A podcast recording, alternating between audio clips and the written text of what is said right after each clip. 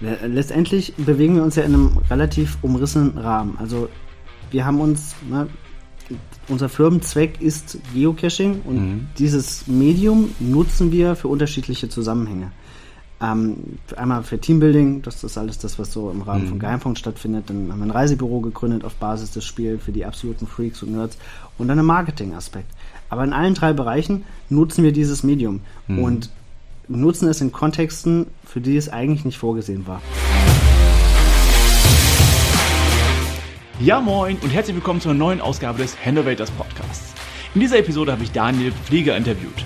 Daniel kennst du vielleicht von 12 Minutes Me, von der Geheimpunkt GmbH, von Kescher Reisen, von Salty Electric oder von oder von den Toastmasters oder von von du könntest Daniel von so vielen Orten, Firmen und Aktivitäten kennen. Daniel ist ein Tausendsasser, der ja einen unglaublich hohen Spieltrieb hat und genau das zu seinem Beruf gemacht hat. Wir haben gesprochen über Geocaching, wir haben gesprochen über Marketing mal anders gedacht, wir haben gesprochen über Gamification, wir haben natürlich auch über Scheitern und Innovation gesprochen, aber vor allem haben wir über Daniel als Person gesprochen. Über jemanden, der einfach so aus Spaß tausende Kilometer seiner Lieblingsband hinterhergereist ist. Wenn dich das interessiert, dann bleib dran.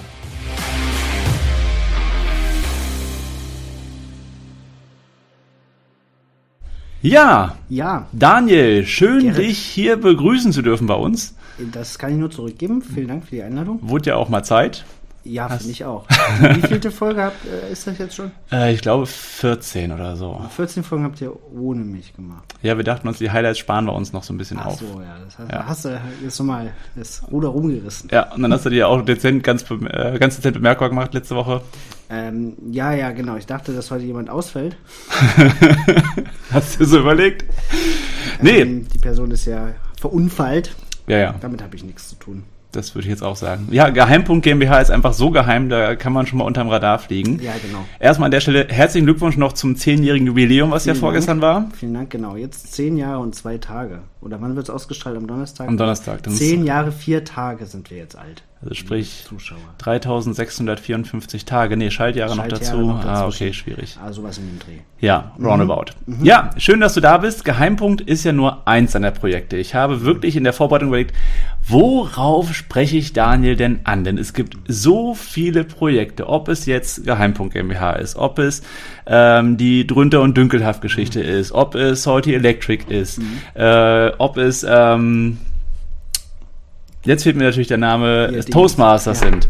Ja. Ähm, es gibt ja so viel, was du gemacht hast. Daniel, was treibt dich im Moment, um abgesehen davon, äh, ich sag mal, den Ärzten durch ganz Europa mit dem Fahrrad hinterhergefahren, mhm. soll ja auch nicht verschwiegen werden. Das war nur eins deiner Fahrradprojekte. Genau. Was treibt dich im Moment am meisten um? Und wer ähm, ist Daniel eigentlich? Ja, Daniel bin ich. Also, das bin ich. So, ich bin jetzt hier.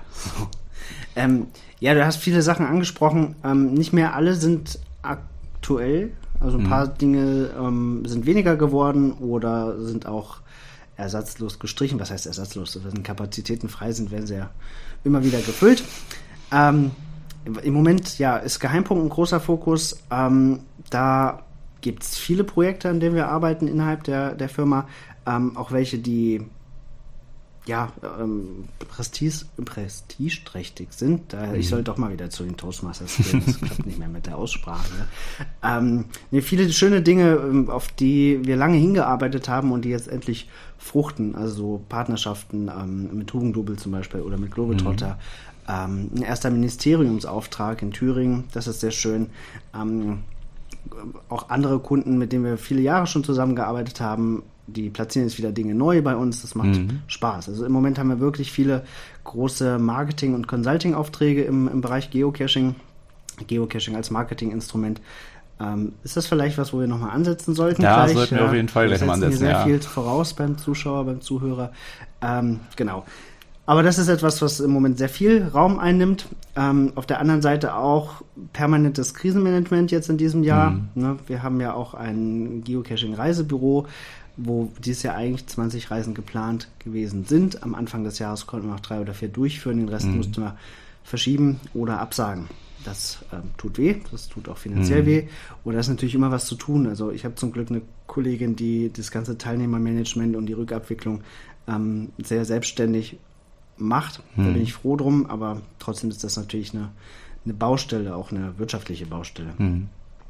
Ja, ansonsten ähm, wird der Bereich ähm, Vorträge halten. Ich habe mich jetzt auch mal mit Stand-up-Comedy ausprobiert. Ähm, das wird gerade ein bisschen größer. Das freut mich auch. Ich bin auch froh, dass es wieder Veranstaltungen gibt. Ich merke einfach, dass, dass ich da gerne bin. Also ich stehe gerne auf einer Bühne und bewirke irgendwas bei den Zuschauern, sei es ähm, Lachen oder Weinen oder beides gleichzeitig. Oder einfach nachdenken, umdenken, was auch immer. Ähm, das wird ein bisschen mehr, das freut mich und ich hoffe, dass das auch noch mehr wird in den nächsten Monaten. Ja, ich glaube, da hoffen wir alle drauf, dass wir langsam wieder so zu so einer Normalität zurückkommen. Und zwar nicht zu der neuen Normalität, von der oft gesprochen wird, sondern ein bisschen mehr auch gern von der alten. Ja. So, ne? Ich meine, wir haben uns ja auch bei 12 Minutes Me vorge äh, kennengelernt. Ich glaube, während deines Scheißvortrags oder bei einer Moderation, eins von beiden. Ja, genau. Aber ähm, der Scheißvortrag, auf jeden Fall ein Tipp, YouTube Scheißvortrag eingeben und äh, einfach mal, ich glaube, rund 20 Minuten genießen. Ja, zwölf, Ähm. Mi- zwölf Minuten bei 12 Minutes, aber den gibt es in verschiedenen. Genau, da gibt es verschiedene Längen auf YouTube auf jeden Fall. Ähm, Ich würde den nicht angucken, der ist richtig kacke. Ist halt ein Scheißvortrag. Toll, jetzt kriegen wir wieder keine Klicks, die aber zu oft Scheiße im Podcast ist. Achso, wird das. Äh, ah, ich könnte mir vorstellen, dass heutzutage auch das getrackt wird. sonst piept das doch einfach raus. Ja, ich mach so ein Pupsgeräusch drüber. Zum Beispiel. Ja, du bist ja, wie gesagt, schon ähm, ganz massiv vielfältig aufgestellt. Gerade mit Kescherreisen, jetzt kommen wir gleich schon so in Richtung dieser Corona-Thematik, ähm, hat es euch natürlich hart getroffen, aber ich denke auch das Geocaching oder zumindest der Escape Truck, den ihr wahrscheinlich auch noch habt, der lief ja zwischendurch auch nicht auf der kleinen Genau. Quadratmeterzahl eher schwierig äh, mit Hygieneregeln. Genau. Ähm, aber lass uns mal vorne ansetzen. Sehr gern. Wie ist deine Lebensgeschichte? Wie wird man zu so einem Tausendsasser, der ja auch so in verschiedenen Bereichen unterwegs ist? Wo kommt Daniel Pfleger her? Äh, aus Gera in Thüringen. Ich wusste es. Das ist die Antwort, die du haben wolltest. Ne? Ähm, ich hatte eigentlich so einen anderen Lebensweg im Kopf. Ich war mir relativ früh schon sicher, dass ich mit behinderten Menschen, mit behinderten Kindern arbeiten will. Das wusste ich eigentlich mit 14 Jahren schon. Da habe ich ähm, in einem Behindertensportverein ähm, ja, Sport gemacht und da waren halt auch Menschen mit Behinderung. Und dann wurde ich mal gefragt, ob ich in diesem Rahmen bei so Integrationssportfesten helfen möchte. Und das war so augenöffnende Veranstaltung. Ähm, da ist ganz viel passiert. Ähm, da war einfach so viele Menschen, die äh, Spaß hatten am Leben, ohne auf irgendwelche Regeln zu achten. Und das fand ich irgendwie toll, das hat geprägt. Ähm, bewerte ich natürlich heute auch anders als damals. Also damals fand ich das einfach nur toll. Heute kann ich vielleicht ein bisschen mehr durchdenken, warum ich das äh, toll fand. Und dadurch hat sich so ein Berufswunsch ergeben, der so in die soziale Richtung ging. Dann habe ich die ersten Schulpraktika in Kindergärten gemacht, in Behindertenwerkstätten und ähm, nach der Schule dann entsprechende Ausbildung gemacht. Ich bin also gelernter Heilerziehungspfleger und habe auch in dem Beruf zehn Jahre gearbeitet und habe die Freizeit von Kindern und Jugendlichen Ah, mit okay. Behinderung gestaltet. So Ferienfreizeiten, Nachmittagsangebote, Wochenend, Übernachtungsaktionen. Ähm, und darüber habe ich dann Geocaching mal ausprobiert. Geocaching, jetzt können wir es vielleicht aufklären für die ähm, Uneingeweihten. Geocaching ist eine Art äh, Schnitzeljagd, die ich mit einem GPS-Gerät oder mit einem Smartphone spiele. Viele erinnern sich noch an Pokémon Go, was vor drei Jahren ähm, sehr gehypt ist. Ähm, Geocaching ist so ähnlich. Also man geht halt mit seinem Smartphone irgendwo hin an Orte, wo was passiert. Äh, Bei Pokémon waren es digitale Monster, die dann äh, auf dem Screen erschienen. Beim Geocaching suche ich wirklich nach einem physischen, haptischen Behälter, den ein anderer Spieler dort versteckt hat. Das Spiel ist schon ein bisschen älter, gibt es jetzt seit 20 Jahren. Ähm, das ja, wird weltweit gespielt und im Rahmen meiner Tätigkeit ähm, in der Betreuung von, von Kindern war das etwas, was wir mal ausprobiert haben. So als Form der Nachmittagsgestaltung. Gestaltung. und als wir es ausprobiert haben, bin ich direkt drauf hängen geblieben. Also das war so, das hat mich so gekickt, dass jetzt, man kennt ja Schnitzeljagden, die dann, weiß nicht, ein anderer Betreuer mal für die Kinder vorbereitet. Ja, Das war jetzt nicht so neu, aber dass jetzt jemand komplett Fremdes in einem Wald irgendwo was versteckt und so eine Schnitzeljagd aufbaut und die Koordinaten im Internet veröffentlicht, also das hat mich irgendwie geflasht. Ja, das kann ich mir gut vorstellen. Interessanter Gedanke. Ich fand den Ansatz so toll, dass ich mir noch am gleichen Abend mein erstes GPS bei eBay ersteigert habe. Und ab diesem Moment an ähm, habe ich das sehr suchtartig betrieben. Also Okay. Wirklich, es war eine Sucht mit allen Ausprägungen. Also Mhm. mit äh, Vernachlässigung von Familie, Ah, okay. äh, Abseilen von Famili- Familienfeiern, während der Arbeitszeit unerlaubterweise Geocaching-Rätsel lösen, meine Hausbesuche haben damals dann immer doppelt so lange gedauert wie die der Mhm. Kollegen, weil ich immer nochmal einen Abstecher gemacht habe. Also es war wirklich schlimm. Okay, also hat es auch einen negativen Touch gekriegt dabei. Ja, ja, definitiv. Habe ich damals nicht so wahrgenommen. Ich da einfach voll drin. Und da war der Gedanke relativ schnell da, wie kann ich das vielleicht auch erlaubterweise während der Arbeit machen? Also wie kann ich mich damit selbstständig machen? Und das mündete dann in dem Aufsetzen eines Geocaching-Webshops. Also Mhm. Verkaufen von Zubehör fürs, fürs Spielen. Ähm, das war aber so ein bisschen Trugschluss, weil ein Webshop haben heißt, man packt halt irgendwelche Dinge in ein Paket und bringt das Paket zur Post. Das ist die Tätigkeit. Das hat ja mit dem eigentlichen Spiel nichts zu tun Nee. kam aber relativ schnell dann Anfragen von Schulklassen, von Firmen, von Privatpersonen, die nach dem Stichwort Geocaching und Hannover gesucht haben, dann auf unseren Job gekommen sind und dann bei uns angerufen haben, gefragt haben, ob wir ihnen zeigen können, wie das Spiel funktioniert. Und das war dann näher dran. Dann konnten wir quasi das, was wir gerne machen, anderen Leuten zeigen, draußen im Wald, in der Natur ähm, und dafür noch eine Rechnung schreiben. Und das Ist doch super. war gut. Ja. Also das war dann das ähm, Geschäftsmodell, mit dem wir dann durchgestartet sind. Mhm. Da habe ich meine ähm, Angestellten-Tätigkeit aufgegeben, habe gekündigt. Erst habe ich es ein halbes Jahr parallel gemacht. So eine, Mhm. Ah, ich wollte gerade sagen, also nicht direkt einen Umstieg, Mhm. runtergefahren, das andere immer weiter hoch. Ähm, und dann, ja, habe ich diesen, diesen Schritt gewagt, wobei sich das nicht als Schritt angefühlt hat, weil ich dachte immer, ja, also als Mann im sozialen Bereich finde ich ja immer was. Also Ja. selbst heute noch, wenn das wenn es jetzt nicht mehr klappen sollte, wären es zwei oder drei Anrufe, dann hätte ich wieder eine Vollzeittätigkeit. Ist bei mir als Lehrer ja ähnlich. Ja, genau. ist, ja. Da ist die Fallhöhe ja. gering. Gering. Genau. Musste ich aber bisher nicht machen. Ich drücke die Daumen, dass es auch äh, trotz Corona dabei bleibt. Ja, das hoffe ich auch. Genau. Ja, hat sich das so ein bisschen entwickelt in den letzten ähm, zehn Jahren. Dann Ja. Führte eins zum anderen. Dann gab es diese Eventagentur, also haben dann Geocaching als Medium genutzt, um Firmen Betriebsausflüge Ich und so weiter. sagen, so ab da kam mir so für mich so ein bisschen dieser, dieser Innovationsprozess auch, das Vorhandene eben auf neue Ebenen zu transportieren, was ihr mittlerweile auf einem ganz anderen Level macht. Da kommen wir auch gleich noch auf Hugendubel und ich glaube bei Ja. Göing und wo ja da alles, nee, Ja. doch bei verschiedenen seid ihr ja irgendwie, ne, kommen wir gleich noch zu. Ähm, aber um mal so eine Definition irgendwie klar zu kriegen, weil Innovation heißt für jeden so ein bisschen was anderes, ähnlich wie New Work und Agilität und so weiter und so fort. Was heißt Innovation für, für dich oder für Geheimpunkt? So wie definiert ihr das?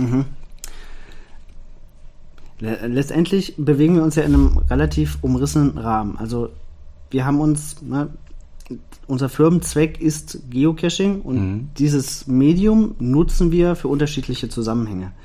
Ähm, einmal für Teambuilding, das ist alles das, was so im Rahmen Mhm. von Geheimpunkt stattfindet. Dann haben wir ein Reisebüro gegründet auf Basis des Spiels für die absoluten Freaks und Nerds und dann einen Marketing-Aspekt. Aber in allen drei Bereichen nutzen wir dieses Medium Mhm. und nutzen es in Kontexten, für die es eigentlich nicht vorgesehen war. Also das ähm, Weiterdenken von etwas, was es gibt und das Überführen in neue Bereiche, wo es eigentlich nicht vorgesehen war. Das würde ich als, ähm, als eine Möglichkeit der Innovation sehen. Also etwas nehmen und gucken, wie Ja. ein Rad nehmen, was an einem Auto ist und gucken, was man damit noch machen kann. Ein Karussell bauen oder Zum was auch Beispiel. immer. Oder eine Zentrifuge Ja. oder was auch immer. Ähm, also etwas, etwas Bestehendes nehmen und gucken, in welchem Zusammenhang es anders funktionieren könnte oder auch Wert stiften kann. Ich wollte sagen, wo es dann auch Probleme lösen kann, wahrscheinlich, die vorhanden sind. Ne? Ob das jetzt, ähm, Ich weiß jetzt nicht, ob, ähm, ob pro, wir Probleme lösen, die vorhanden waren, oder ob wir durch unser Angebot erst ähm, neue Probleme schaffen, die er dann selber löst. Ja, das kann ja sein. Also ähm, bevor es Smartphones gab, gab es ja auch keinen Bedarf an Smartphones. Jetzt gibt es das. Also Das ist richtig, ja. manchmal werden auch Dinge geschaffen, obwohl eigentlich alles funktioniert. Ja, das stimmt, aber da kommen wir jetzt, glaube ich, in so eine sehr philosophische Ja. Richtung. Also ich glaube an sich, äh, wieder Thema FKK, wer Ja. braucht Klamotten, aber ähm, obwohl doch in nordischen Ländern schon ein bisschen. Ähm, und ab da ist es dann ja so ein bisschen eskaliert. Du sagst gerade schon, dass ihr im Endeffekt äh, Geheimpunkt, dann habt ihr Cacher-Reisen, dann kam noch der Escape Truck und dann kam eben dieser Marketing-Aspekt. Ich glaube, das ist was, was für die Zuhörer, Zuschauer wahrscheinlich am interessantesten ist, weil ja viele auch selbst Unternehmer sind. Ähm, wie setzt ihr Geocaching, so diesen Freizeitspaß, wo manchmal leicht nerdig angehauchte Menschen in Jack Wolfskin-Jacken durch den Wald rennen und äh, nach kleinen Truhen suchen, jetzt fürs Marketing ein. Das macht er jetzt ja auch schon ein paar Jahre. Ja, genau. Also kam auch wieder aus einer Kundenanfrage heraus. Wir haben für den Abfallentsorger hier in Hannover ein Team-Event gemacht und die haben danach gefragt, ob das, was wir da gemacht haben, nicht als Dauereinrichtung auch für die Bürger der Stadt möglich wäre. Also nicht nur für einen Tag, sondern langfristig. Und dann war klar, ja, die Antwort ist ja. Natürlich ist das möglich. Ähm, wenn man mal überlegt, wenn man einen Geocache irgendwo platziert und den auf der Plattform veröffentlicht, mhm. dann kommen 20 Minuten später die ersten Leute und suchen den. Krass. Das passiert, das ist quasi ein Naturgesetz, mhm. kann man die Uhr nachstellen. Ähm, und dieser Faktor, also man versteckt irgendwas an einem bestimmten Platz und dann kommen Menschen dahin. Das kann ich mir als Mar aus Marketing-Sicht einfach zunutze machen. Mhm. Also wenn ich Gastronom bin und möchte, dass Menschen in der Nähe meiner Gastronomie sind oder auf meinem Gelände mhm. Oder ein Abfallentsorger und möchte, dass Menschen auf meinem Wertstoffhof sind, dann verstecke ich halt einfach da einen Geocache und die Leute kommen hin. Eigentlich liegt das auf der Hand. Aber das könnte ich ja prinzipiell auch selber machen. Natürlich Wenn ich jetzt zum Beispiel einen Café hätte, machen. könnte ich auch einfach so einen Cache da selber Klar. machen. Jetzt war ich ja schon bei euch in der Werkstatt. Ja. Und ich sage mhm. bewusst Werkstatt, mhm. weil ihr auch da ist ja wieder ein bisschen eskaliert, was ihr da so alles ja. baut. Das ist ja fast wie Area 51 bei euch. Ja, genau. So, also ja, was bietet ihr da an? Ähm, natürlich, die, das, was wir tun, kann in der Theorie jeder selber tun. Wir haben auch ähm, YouTube-Tutorials, wo wir mhm. erklären, wie, wir, wie man einen Geocache versteckt. Und das sage ich auch in einem Akquisegespräch. Wenn Sie Geocaching machen möchten, brauchen Sie eine Plastikdose, eine Filmdose, die gibt es bei Rossmann in der Krabbelkiste mhm. äh, und ein Blatt Papier und ein IKEA-Bleistiftstummel. Das reicht. Mhm. Also formal reicht das, um einen Geocache zu gestalten und vorzubereiten. Mhm. Ähm, dann kommen auch Menschen und die suchen den dann, finden den, tragen sich ein und gehen wieder. Die reden über diesen Geocache nie wieder. Mhm. Also es kommen Menschen, aber es hat es ist nicht so, dass die dann vom Hocker gerissen werden und sagen, boah, noch nie erlebt und toll. Und ich finde, das ähm, sollte aber, also das zumindest in unserer Firma ist das der Antrieb. Mhm. Jeder Geocache, den wir rausbringen, der soll bei jedem, den er sucht, und findet äh, ein Aha-Erlebnis generieren. Mhm. Das ist auch das, was uns als Mitarbeiter, als, als ähm, Team von Geheimpunkt ähm, immer noch am Spiel hält. Also mhm. wir suchen super gerne Geocaches, wo wir am Ende denken, boah, noch nie gesehen, da hat sich jemand echt Mühe gemacht. Ähm, das finde ich cool. Und ähm, das muss auch der Anspruch bei unseren Geocaches sein. Deswegen mhm. fallen die aus der Masse heraus. Also es sind nicht einfach Plastikdosen. Es sind ähm, dann für, zum Beispiel für einen Autohändler ist mhm. es ein komplettes Auto, was wir zu einem Geocache umbauen. Mhm. Krass. Ähm, ja, und das ist an sich schon mal etwas, was, äh, was es sonst nicht gibt. Mhm. Vielleicht fünfmal auf der Welt gibt es zu einem Auto umgebauten Geocache, ansonsten halt nicht. Und allein dieses, dass es das noch nicht gibt, sorgt dafür, dass Leute denken, okay, cool, noch nie gemacht, noch nie ja. gesehen, ähm, das bleibt im Kopf, das empfehle ich weiter. Und das ist ja dann ein Faktor, der auch auf den Autohändler zurückfällt. Also mhm. diese Verknüpfung, cooler Geocache, das habe ich da gemacht. Äh, und wenn ich das nächste Mal über, über das Thema Autokauf, Leasing, Reparatur, Reifenwechsel nachdenke und vorher den Geocache gemacht habe und mich eine halbe Stunde damit beschäftigt habe, mhm. ist es vielleicht naheliegend, dass man dann genau an diesen Autohändler denkt. Kann ja, sein. Zumal ja da auch ich sage ja immer, ähm, so, so Werte und Leidenschaften verbinden ja auch so ein mhm. bisschen. Und wenn ich auf der Suche nach einem Autohändler bin und ich bin selber passionierter Geocacher, ähm, und ich weiß, da ist einer, der dieses Thema zumindest irgendwie mit bespielt, dann ist mhm. ja auch so eine persönliche Verbindung mhm. eher da. Mhm. Und ich meine, manchmal, ich meine, dass man jetzt einen Geocache baut, wo einer gleich ein Auto kaufen muss, ist eher unwahrscheinlich. Aber es hat sich jemand darüber schon ein Auto geleast dort. Ah, ja. Also, und ich hat denke, das hat sich auf jeden Fall gelohnt. Ja. ja, aber auch im Kleinen habt ihr das ja, weiß ich, in einem Café auch mhm. umgesetzt, dass du quasi nicht nur hingehen musst, sondern dass du auch was konsumieren musst, um den Cache zu lösen, ne? Genau, glaub, das ist der einfachere Weg. Genau, wir haben einen Geocache konzipiert, der ähm, einen eingebauten Thermosensor hat und dieser Thermosensor registriert eben, wenn ich da was Heißes draufstelle mhm. und zeigt einem dann die Lösung. Das Heiße kann einfach heißes Wasser sein oder eben einen leckeren Kaffee, den es zwei Meter entfernt gibt. Und oh, das ist kein Zufall, gebe ich zu. Ähm, ja. Also das ist bewusst so konzipiert, dass das Trinken oder Konsumieren eines Kaffees auch zur Lösung führt. Mhm. Muss nicht. Also wir werden niemanden zwingen, irgendwo was zu kaufen. Wir legen es aber nahe. Es gibt mhm. noch einen alternativen Lösungsweg, der ohne Geldeinsatz ähm, und ohne das Betreten des Cafés äh, zurechtkommt. Mhm. Ähm, aber 98 Prozent nutzen genau diesen Ansatz. Ja. Und das ist schön. Also es wird auch ähm, gelobt, weil es auch wieder was ist, was aus der Masse heraussticht. Mhm. weil das für den Spieler auch ein Erlebnis bringt, was er sonst nicht hat. Und das, das funktioniert gut.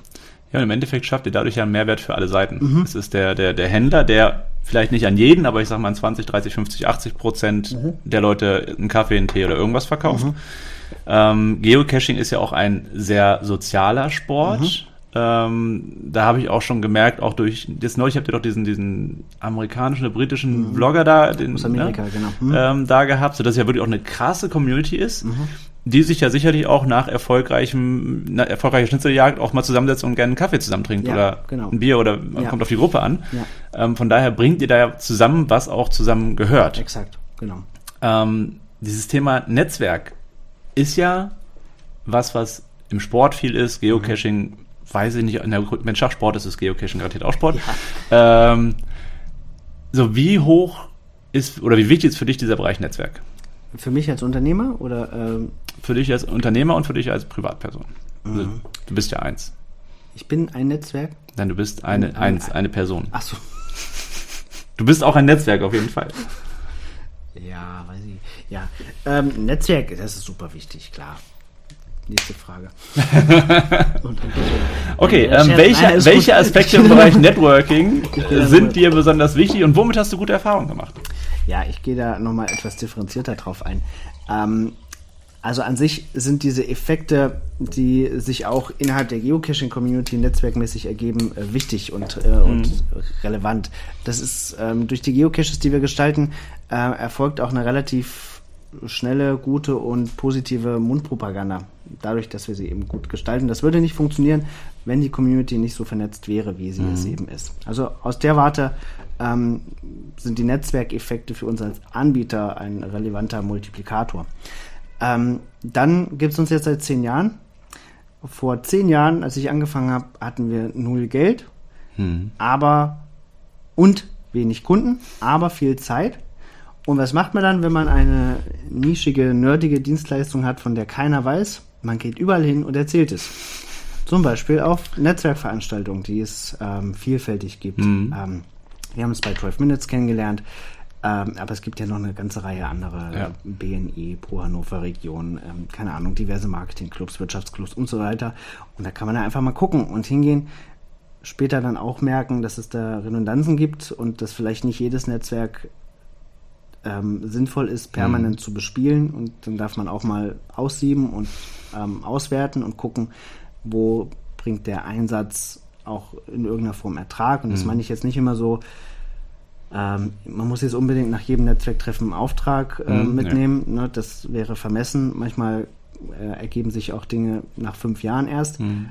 Aber es gibt doch Dinge, wo ich sage, ähm, das war Zeitverschwendung. Mhm. Also so Visitenkartenpartys und ähm, ja, das kennst du auch. Also ja, ja.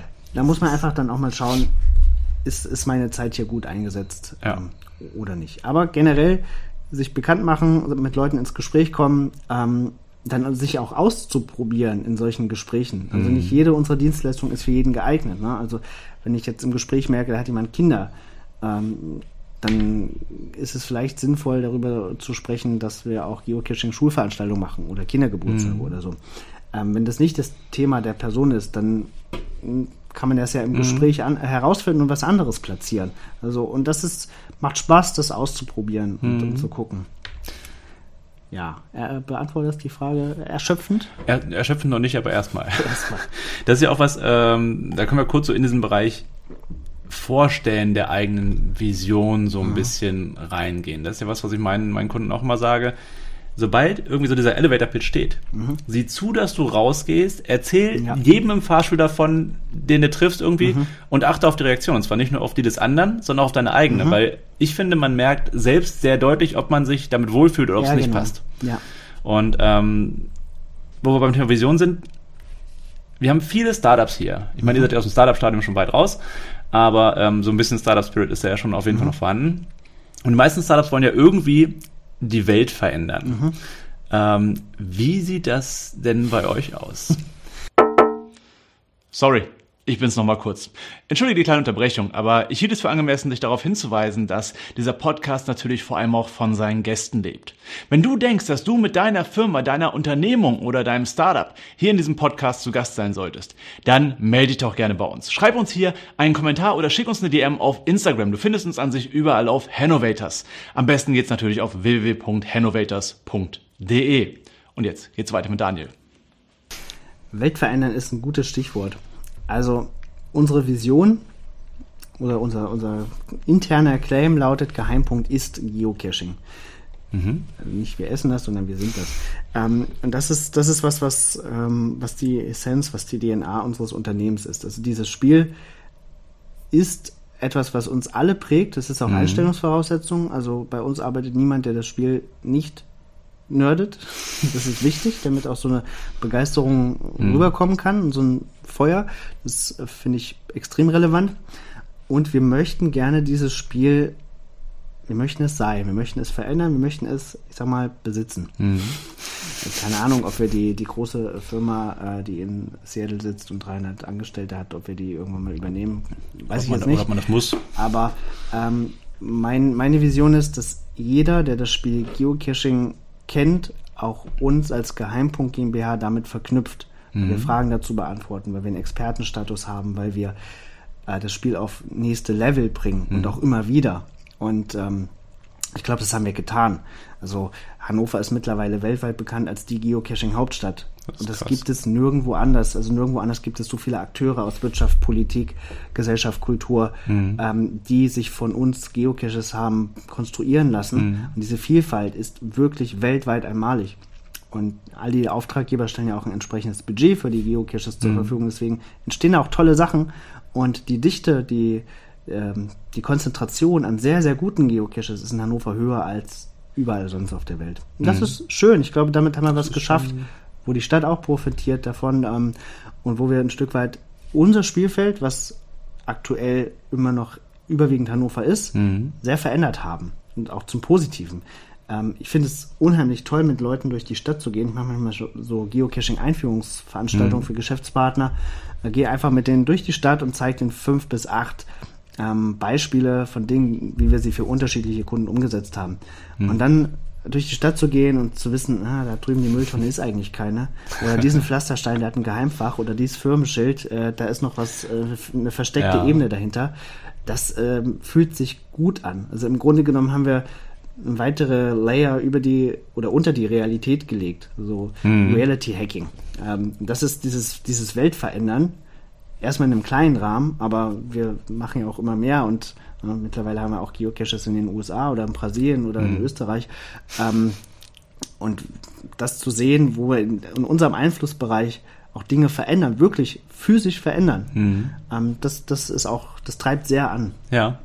Und wo würdet ihr so auf sozialer, interpersoneller Ebene eure Ziele sehen? Weil auch da verändert ihr ja was. Ihr schafft ja Erlebnisse, ein bisschen Jochen Schweizer mäßig. Mhm. Ja, genau. Ähm, ich finde es immer toll, wenn Menschen, nachdem sie unsere Geocaches gemacht haben, selber anfangen, darüber nachzudenken, wie sie ihren Geocache gestalten würden. Mhm. Und das dann auch tun. Ähm, also diese Sekundäreffekte unserer Arbeit, dass ähm, Menschen sehen, ach, man kann Geocache auch so gestalten und muss keine kleine Plastikdose sein. Mhm. Also auch das sorgt dafür, dass in Hannover und so, dass, dass das Wellen ähm, bringt. Und ähm, ich finde es schön, wenn Menschen durch das, was wir tun, herausgefordert werden, sich mehr Mühe zu geben in, das, in dem, was sie tun. Ist mhm. nachvollziehbar? Mhm. Also, ähm, und das wiederum schafft ja dann auch wiederum, wiederum, wiederum, wiederum, das, dieses Wort ist ein Füllwort. Vielleicht doch wieder zum Toastmaster. Ja, ja, ja, das wäre jetzt wär angekreidet worden. ähm, das schafft Erlebnisse bei anderen. Mhm. Und das kann ich gar nicht mehr ähm, monitoren am Ende des Tages. Das ist im Endeffekt so ein Dominoeffekt. Ja, ne? genau. Ne? Ich glaube, ein guter. Ja. Es passiert ja nichts Schlechtes dadurch. Es ist ja, ja. Ein, positiver Wettstreit und vielleicht sogar der Effekt, ähm, ich würde das gern noch besser machen als die und das ist auch in Ordnung. Ja. Nun ist ja Geocaching prinzipiell ein eher naturverbundener Sport. Viele mhm. Caches sind ja eben nicht in der Innenstadt, mhm. sondern oft auch auf dem Land, mhm. ähm, irgendwo in Elbsandsteingebirge oder sonst wo, ähm, sodass man eben auch ein bisschen in Bewegung kommt. Das ist ja so der große, nachhaltige, positive Effekt, den ich als ehemaliger Sportlehrer auch so ein mhm. bisschen sehe, ja. dass eben Menschen in Bewegung kommen, die sonst eher Couch Potato waren mhm. vielleicht vorher. Ähm, Gerade die Fraktion Nerd ist ja nicht immer so sportlich ja. wie du. Ähm, nun kommen dadurch aber auch Menschen in Verlockung, und das ist ja für euch wirtschaftlich auch gut, auch mal weitere Reisen zu machen, um eben ein Geocache zu besuchen. Das mit Nachhaltigkeit kombiniert ist ja oder kann ja vielleicht so ein bisschen manchen sauer aufstoßen. Mhm. Wie ist das bei euch jetzt im Bereich Cacher-Reisen? Welche Rolle spielt da Nachhaltigkeit? Ähm, für unsere Klientel weniger. Mhm. Also wir werten sowas ja auch aus, holen uns entsprechendes Feedback ein. Also das ist nicht so deren Hauptthema, muss man sagen. Es ist vielleicht auch eine Generationsfrage. Also die Teilnehmer, die zu unseren Reisen mitkommen, sind auch eher 40 plus. Da ist das noch nicht so äh, verinnerlicht wie jetzt ähm, ja, in der Generation Z, die, die sich jetzt über ihren ökologischen Fußabdruck Gedanken machen. Dennoch bieten wir sowas an, äh, so einen CO2-Ausgleich mit dazu zu buchen zur Reise.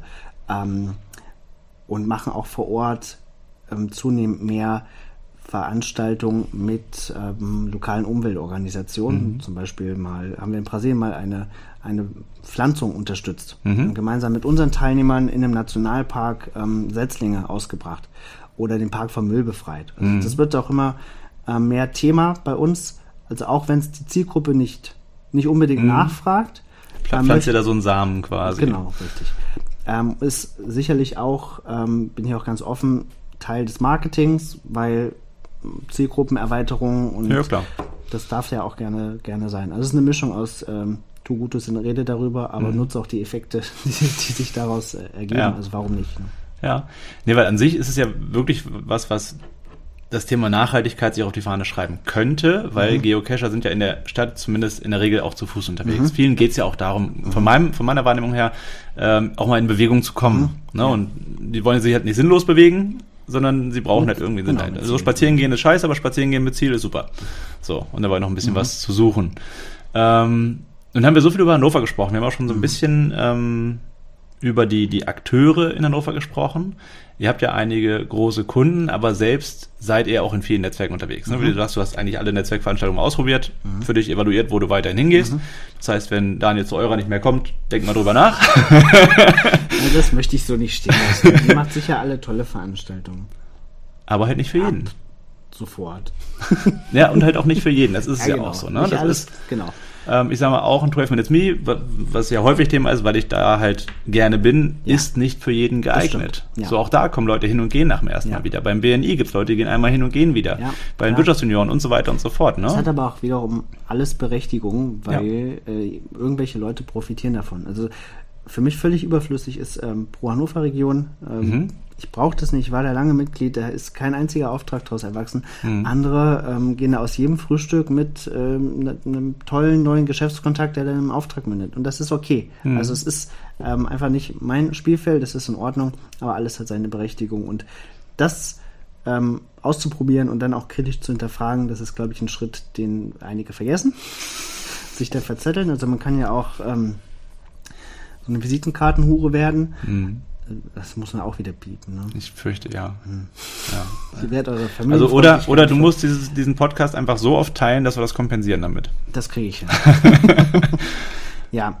Ähm, wie sind wir drauf gekommen? Visitenkartenhure. Ah ja, aber wie sind wir darauf Netzwerkveranstaltung, gekommen? Ja, man ja, kann genau. zur Visitenkartenhure werden. Ja, kann man werden. Ähm, und man muss nicht überall, man muss nicht auf allen Hochzeiten tanzen. Also Nee.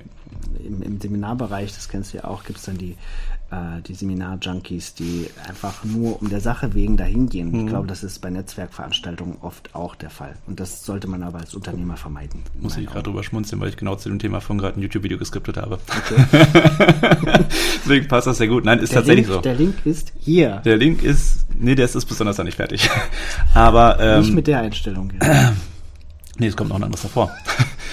Nein, aber im Endeffekt ist es ja so. Es, es gibt so viele tolle Netzwerkveranstaltungen. Ähm, es gibt so viele tolle, tolle Plattformen, die man nutzen kann. Aber man muss halt gucken, okay, wo ist denn unser Zielkunde im Endeffekt auch oder auch Zielkooperationspartner? Ne, wie du vorhin sagtest, muss ja nicht gleich so in der, im ersten Kontakt irgendwie ein Auftrag draußen stehen. Es kann ja auch sein, dass der wen kennt, der wen Ja, kennt, der wen kennt irgendwie. Ne? Ähm, wie würdet ihr denn euren, euren Zielkunden definieren? Ähm, ich habe im Moment Wunschkunden. Mhm. Also wir fertigen jeden Geocache mit sehr viel Liebe und Aufwand an und oft sind es Einzelanfertigungen für inhabergeführte Geschäfte und das macht auch total viel Spaß, weil ich das einfach liebe. Wenn, Mhm. wenn Menschen, genau wie ich, ähm, für ihre Sache, für ihr Thema brennen und so sehr brennen, dass sie da einfach ein Geschäft draus machen und das Mhm. seit Jahren da ist. Das ist wundervoll und ich liebe das. Ähm, aus Wachstums, Wachstumssicht möchte ich jedoch zusätzlich Kunden akquirieren, die ähm, zum einen eine thematische Nähe haben, also klassisches Beispiel ein Outdoor-Händler. Ich habe gerade an einen mit drei großen Buchstaben gedacht aus Hannover. Genau, beispielsweise. Mhm. Ähm, der nicht nur ein Geschäft hat, sondern im Idealfall 20, 30, 40 mhm. oder mehr, bundesweit oder in der Dachregion.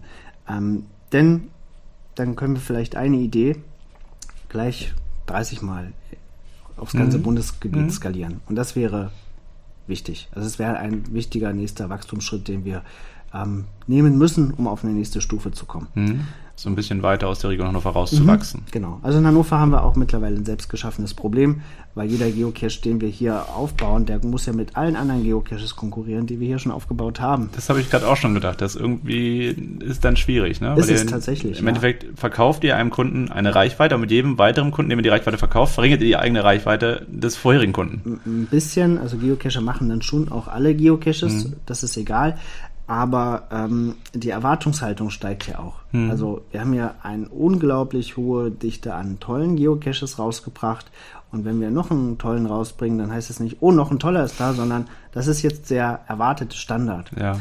Wir erleben das, wenn wir in anderen Städten, wir haben jetzt in Berlin was gemacht, wir haben jetzt in Leipzig was gemacht ähm, und da sind die Sachen, die wir machen, das ist halt noch nie gesehen. Mhm. Also schaffen wir es relativ schnell, die bisher angestammten Spitzenreiter innerhalb der jeweiligen Stadt von, vom Thron zu mhm. verdrängen. Das geht relativ schnell, ähm, weil wir da einfach mit, mit Ideen reinkommen, die es da noch nicht gab. Mhm. Und das ist schön. Das macht auch uns nochmal mehr Spaß in, in einem neuen Spielfeld, ja, ja. Ähm, schnell an die erste Position zu kommen. Sportlicher Ehrgeiz dabei. Ja, ja, das kann ich mir gut vorstellen. Und ähm, was ich so spannend finde, ist, dass ja sowohl in der Durchführung eurer Projekte, so mhm. wenn man sich die Caches anguckt, als auch im Marketinggedanken auch viel Kreativität dabei ist. Mhm. So, und bei eurem Expansionsplan Nord hast du dich ja auch an einen äh, sehr großen YouTuber, Instagrammer mhm. äh, rangewagt. Steht Finn mittlerweile im Klimansland oder noch bei euch im Büro? Der steht im Klimansland, ja. Ah ja, hat das geklappt? Ja, das hat geklappt, genau. Wie, wie seid ihr auf die Idee gekommen, das so zu, magst du mal kurz was darüber erzählen, über diese Kampagne ja im Endeffekt, mhm. Guerilla-Kampagne quasi, ne? Ja, ähm, also ich finde, wahrscheinlich finden viele Zuschauer den auch toll. Das, was der macht, Finn Kliman ist einfach äh, der YouTube-Held. Mhm. Ähm, der macht einfach, ähm, ohne allzu viel drüber nachzudenken und ist sympathisch dabei, ist mhm. einfach, einfach, ein charmanter Typ und das, was er auf die Beine stellt, ich, ich finde es toll. Ich, ich feiere ihn auch ich ohne bin Ende. extrem ja. begeistert. Ähm, und wir hatten die Idee, wie schön es doch wäre, wenn es dort im Klimasland, was ja so seine, seine Wirkungsstätte ist, mhm. einen Geocache von uns gäbe, der die Essenz des Klimaslandes oder von ihm auch aufgreift. Mhm. Da haben wir einen gebaut und ähm, haben das äh, ja immer wieder ein bisschen penetriert, also haben Videos gemacht, ihn verlinkt äh, über, über andere Kontakte mhm. und irgendwann gab es dann einen Kontakt und ähm, dann sind wir hingefahren, haben das aufgebaut, ein Video zusammen gemacht und jetzt steht er da und wird auch regelmäßig äh, aufgesucht. Und ich glaube, ähm, da haben alle was von. Ja. Also in dem Fall war das mal was, was wir ähm, ohne monetäre Gegenleistung mhm. gemacht haben, einfach weil ich, weil ich ja, seine Arbeit toll finde. Ja, genau, ja. richtig. Ähm, und das ist schön, es hat Spaß gemacht, ja. diesen, diesen Weg auch zu gehen. Also auch zu gucken, äh, kriegt wahrscheinlich tausende Nachrichten am Tag. Also wie kriegt man es hin, ähm, mhm äh, da auch gehört zu werden. Macht ja auch Spaß. Also. Ja, auf jeden Fall. Also das versucht äh, Martin ja auch, auch mit dem Klimansland äh, im Bereich ein Drohnenrennen mhm. mal zu veranstalten. Mhm. Und es ist ein große ich sag mal, Influencer, mhm. was er ja ist im Endeffekt, und dann noch jemanden, der Werbung komplett verweigert eigentlich. Mhm. mhm. Ranzukommen ist, glaube ich, da echt schwierig. Da braucht man wirklich Penetranz und äh, Ignoranz Idee. und eine ne gute Idee auf jeden ja. Fall. Und, ähm, und in diesen Gedanken, okay, wie können alle Seiten davon gewinnen? Mhm. Genau. Weil das ist wichtig. So kommst du ja an, an sowas im Endeffekt ja. ran. Ne? Ähm, du kommst ja aus Thüringen. Mhm. Ähm, warum Hannover? Ja, das ist ja immer so. Ne? Ähm, entweder der Liebe oder der Arbeit wegen. Das sind die beiden Faktoren, warum man umzieht. Also gab es einen ganz tollen Kindergarten. Gab einen ganz tollen Kindergarten, das war der Punkt. Nee, ähm, ich hatte damals eine äh, Beziehung Mhm. mit einer Frau, die dann später auch meine Frau geworden ist. Jetzt ist sie das nicht mehr, aber das ist eine andere Geschichte. Und wir haben aber 300 Kilometer auseinander gewohnt und wollten nach der Schule diese Distanz etwas verringern und haben uns dann eben beide parallel an verschiedenen Orten in Niedersachsen beworben. Also auch in Hildesheim, in Göttingen und in Hannover. Und haben beide in Hannover einen Ausbildungsplatz bekommen. Ja. Und dann ist es Hannover geworden.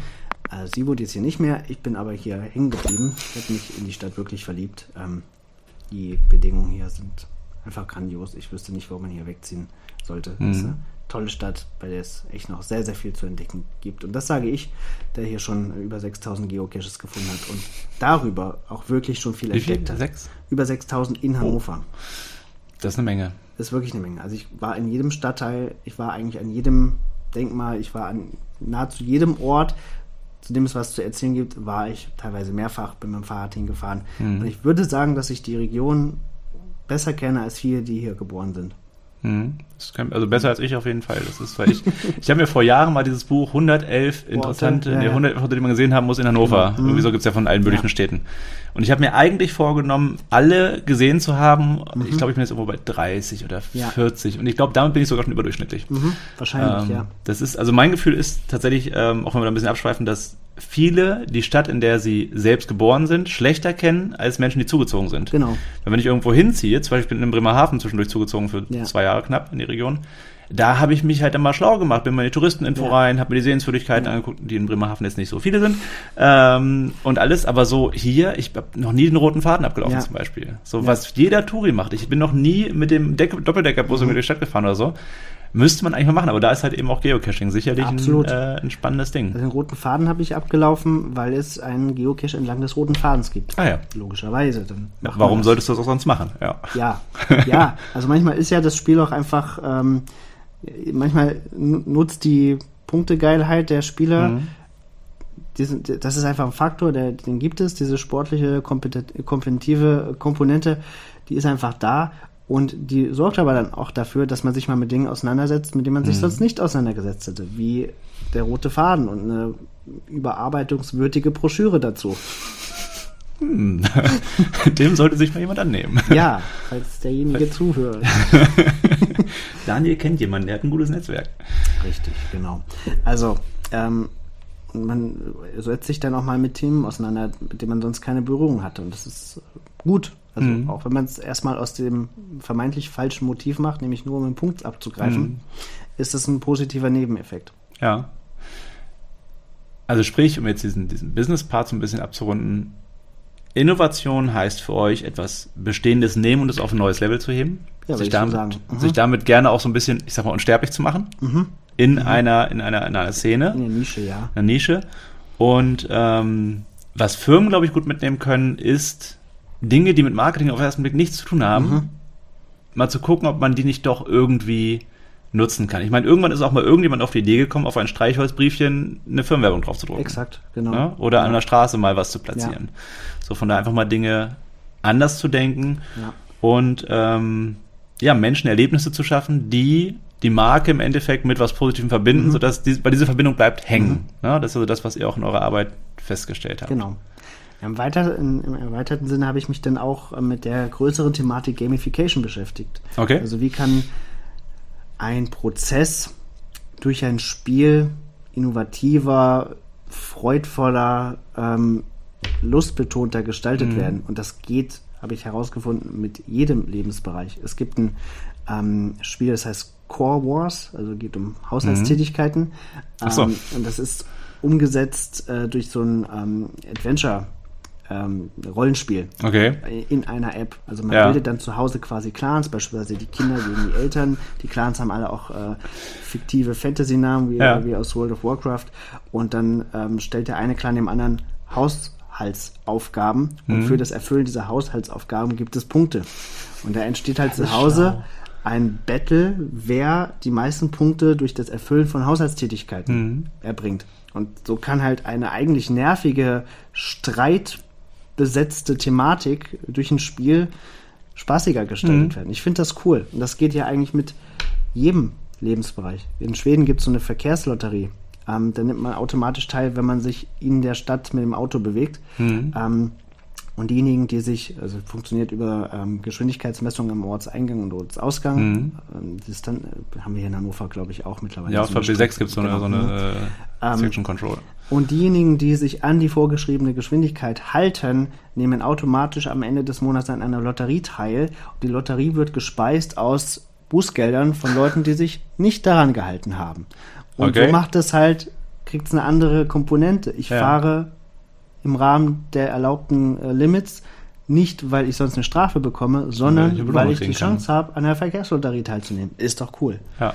Weil dieses Beispiel aus Hildesheim mit dem Ampeldrücker. Kennst du das? Ampelpong? Mit dem, mit dem, äh, mit dem Ampelpong, ja, ja, von der FH. Genau, es ist doch großartig. Da ähm, wurde auch herausgefunden in der Testphase, dass 80 Prozent mehr Menschen an der, bei Rot an der Fußgängerampel bleiben. halten. Ja. Und ja, und zwar nicht nur die, die selbst spielen, sondern auch die, die einfach nur zugucken. Genau. Ja. Und das durch ein Spiel. Ja. Ich finde das cool. Also damit, damit beschäftige ich mich wirklich gerne. Ja. Ja, und ich sag mal, Geocaching ist ja Gamification von Klar. Spazierengehen eigentlich. Genau, richtig. So, wenn man es so sehen will, ne? Das ist ja Mhm. wirklich, Exakt. wirklich spannend. Nee, super interessant. Gibt's noch was, wo du sagst, das möchte ich gerne unbedingt noch loswerden? Also ich meine, du bist, du bist wie gesagt so ein vielfältiger Mensch. Also Daniel muss man an sich definitiv auf Social Media folgen. Ähm, wenn man zwischendurch mal reinguckt, ab und zu sieht man ihn mit dem Baseballschläger durch die Innenstadt ziehen mit seinem besten Freund, denke ich mal. Äh, manchmal sieht man ihn auch auf dem Fahrrad den Ärzten hinterherreisen. Hast du es eigentlich irgendwann auf die Bühne geschafft auf der Tournee noch? Äh, nee, auf die Bühne habe ich es auf der. Aber ich glaube, sie haben irgendwie deine Klamotten mitgenommen. Irgendwas sowas Ja, war doch ja, da, ne? ja, genau. also das, also das war gut. Das würde ich, würde ich nicht missen. Das hat echt Spaß gemacht. ja. Dieses Jahr wollte ich auch wieder eine Fahrradtour machen. Ähm, die fiel jetzt Corona-bedingt aus, aber wird Mhm. Jahr nachgeholt. Was ist geplant? Äh, vom nördlichsten zum westlichsten Punkt Deutschlands. Vom nördlichsten zum Äh, Westen? nicht, nein, nein, vom östlichsten zum westlichsten. Ich habe ja schon mal vom Nord und Süd hast du ja schon, ne? Nord Süd habe ich schon und jetzt fehlt eigentlich noch die, die Ja. Klärung. Das ist folgerichtig, dass das Ja. auch noch sein muss. Das ähm, würde ich gerne im Sommer nächsten Jahres machen. Ja. Ja, also immer viel, viel vor. Also ich sage immer, wenn ich jetzt äh, sterben würde, wer hätte ich ein erfülltes Leben gehabt. Mhm. Das heißt aber nicht, dass ich jetzt stehen bleiben will. Also ich, es ist auch noch ganz viel, was ich gerne machen möchte. Mhm. Also, aber ohne dieses, ich muss das noch machen, bevor äh, ich in den, in den, wie sagt man, in den Eimer haue. Äh, in- Bucketlist. äh, ja, genau, Vom, ja. vom Eimer. ähm, da steht noch ganz viel drauf, aber es wäre auch okay. Mhm. Jetzt, also es ist so nachvollziehbar, was ich, Ja, was ich sage. Ne? Also ein ähm, ja, Ruhen ist, ist falsch, aber ein, ein Zufriedensein mit dem, was bisher schon war, Mhm. trotzdem aber angetrieben sein von dem, was noch ähm, passieren kann. Mhm. Da, Ja, du bist ja ein, nee, ich will nicht sagen unruhiger Typ, das nicht. Aber ähm, rastlos vielleicht. rastlos so Mhm. ein bisschen. Und ich glaube, da Ruhe reinzubringen, das ist, glaube ich, eine große Herausforderung. ja, ganz bestimmt. Ich glaube, auch eine für meine Freundin. Das kann ich mir gut vorstellen. Sicherlich nicht immer einfach. Ja. Ja.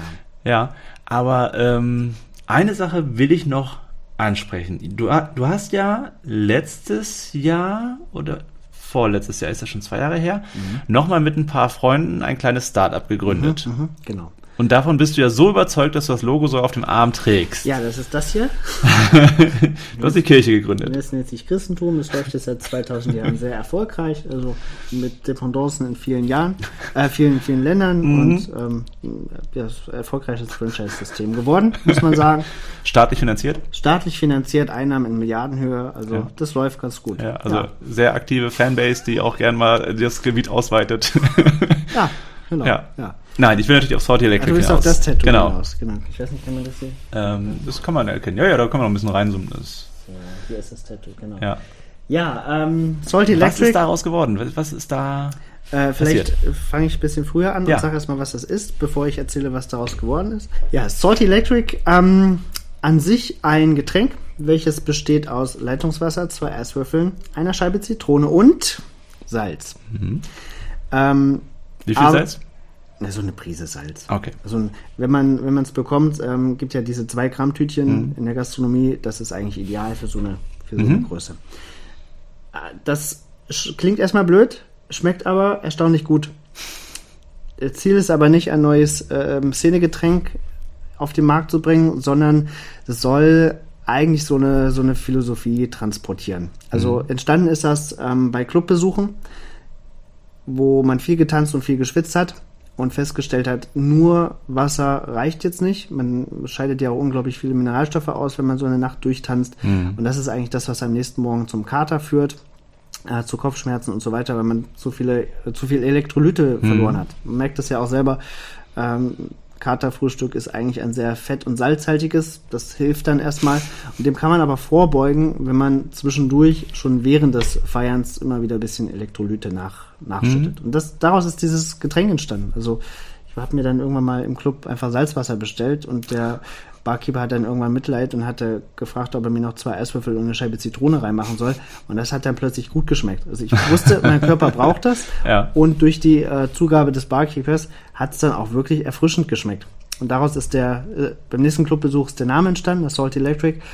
Und es geht aber eigentlich nicht nur darum, ne, so, ein, so ein Getränk jetzt an den Markt zu bringen, sondern um so eine Philosophie, ähm, achte auf dich, auch beim, beim Feiern. Ähm, man kann ja vieles ausprobieren und auch vieles zu sich nehmen, wenn man das Maß dabei so ein bisschen im Blick hat und auf sich aufpasst. Ähm, äh, ich bringe jetzt mal das Stichwort Responsible Use rein, ähm, ohne jetzt allzu sehr in die Tiefe äh, gehen zu wollen. Ich weiß nicht, ob auch Kinder zuschauen, aber ähm, das, das ist so die, die Triebfeder dahinter gewesen. Und als wir das dann zu einem Business gemacht haben, war der Gedanke, wir bringen dieses Getränk ähm, für 0 Euro oder zumindest als günstigstes Getränk auf die Karten von Elektroclubs und Technoclubs.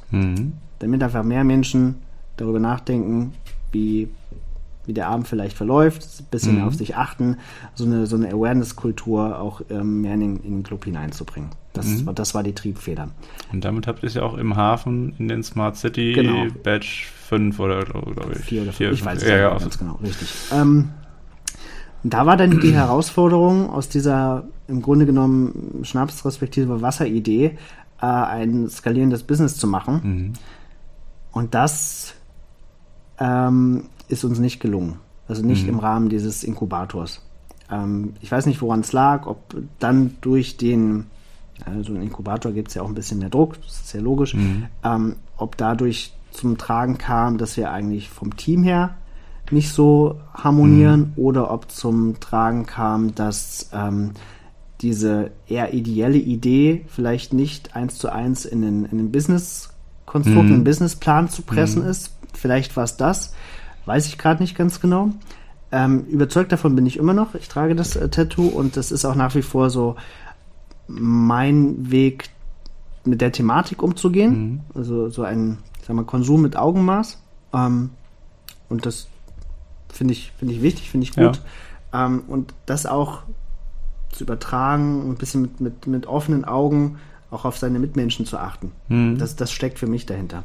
Also im Moment ruht das Projekt als ähm, Startup. Das äh, passiert gerade nichts. Aber es gäbe ja im Moment eh keine Möglichkeiten. Ja, es kommt ja so langsam wieder. Also das Steintor öffnet ja wieder. Ja, am Steintor sagen wir uns da nie. Nee, das glaube ich. Damit, genau. Ähm, ja, aber das, das ruhte jetzt tatsächlich. Also es ist nach wie vor etwas, woran ich glaube, dass es, dass es funktionieren kann Mhm. und womit auch, das ist aber nicht die Triebfeder, womit irgendwie auch Geld verdient werden kann, so zumindest, dass es jetzt sich selber trägt. Ich glaube, Mhm. da gibt es Möglichkeiten, auch wenn es nicht die originäre, ähm, alleinige Mhm. Motivation dahinter ist oder jemals gewesen ist. Ja, vielleicht wäre es da ja auch eine Überlegung, in den voll ideellen Bereich zu gehen und ein EV draus zu machen oder so. Beispielsweise. Das sind ja, Ja. Gedanken, die man Mhm. da gehen kann. Ne? Absolut. Ja, nee, super spannend. Das heißt, es gibt also zumindest ein Projekt, mit dem du zumindest temporär mal gescheitert bist. Ja, also bestimmt auch mehrere. Und wie geht's dir damit, wenn du irgendwo mit scheiterst? Wie gehst du damit um? Ähm, Oder wie siehst du Scheitern? Alles okay. Also nervig sind halt die Tattoos, die man da Ja, Kirche lief nicht so. Das, das, doch, das läuft gut. ähm, ja, das gehört halt dazu. Also es ist ja auch, also ich, ich wenn ich darauf schaue, denke ich halt, was haben wir damit schon geschafft? Also wir waren damit in verschiedenen Clubs, wir haben ein paar äh, Künstler damit erreicht, ähm, wir, wir waren in der Presse, wir haben diesen Badge äh, gewonnen, also sind damit reingerutscht. Das sind ja alles auch Dinge, die nicht passiert wären, wenn wir Hm.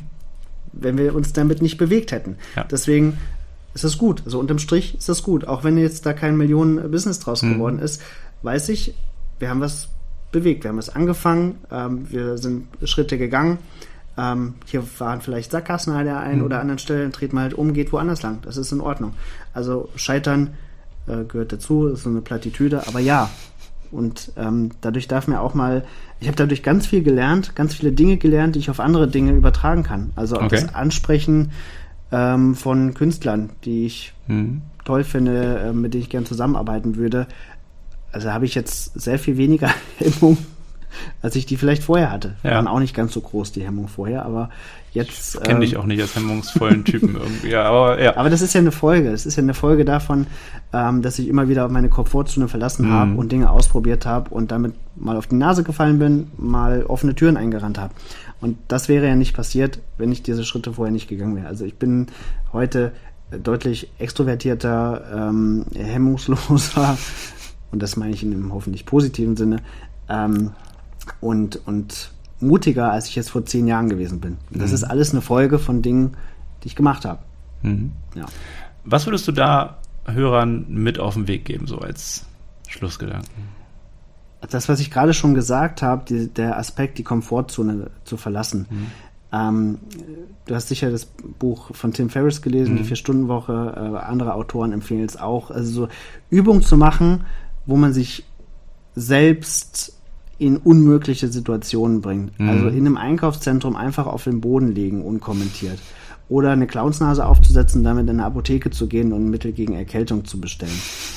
Das sind ja Dinge, wo sich alles in einem dagegen sträubt. Mhm ich habe jetzt diese konkreten Übungen nicht gemacht, aber viele andere. Also im Moment äh, probiere ich, äh, habe ich vorhin schon gesagt, so Stand-up-Comedy aus. Mhm. Ich also auf eine Bühne stellen und versuchen, Leute zum Lachen zu bringen. Das kann furchtbar scheitern. Also man stellt ja. sich dem Urteil von anderen Menschen, die haben eine gewisse Erwartungshaltung und die kann man halt auch nicht erfüllen. Aber was ist denn, wenn man die nicht erfüllt?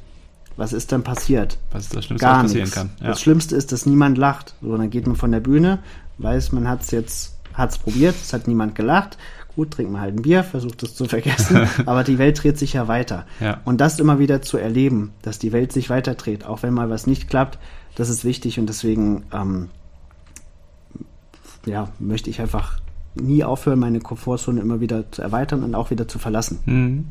Das wäre vielleicht der, der Appell am Ende des, des Podcasts. Schöner Schlusssatz. Ja. Daniel, dann vielen Dank für die Zeit, Vielen Dank, dass du hier vorbeigekommen ja, vielen Dank. Und ähm, ich hoffe, wir sehen uns mal wieder öfter. Das hoffe Jetzt, ich auch. So langsam das rollt ja alles wieder an und ja. äh, so langsam kommt alles zur Normalität zurück. Ja. Danke dir. Gerrit, vielen Dank. Tschüss. Tschüss.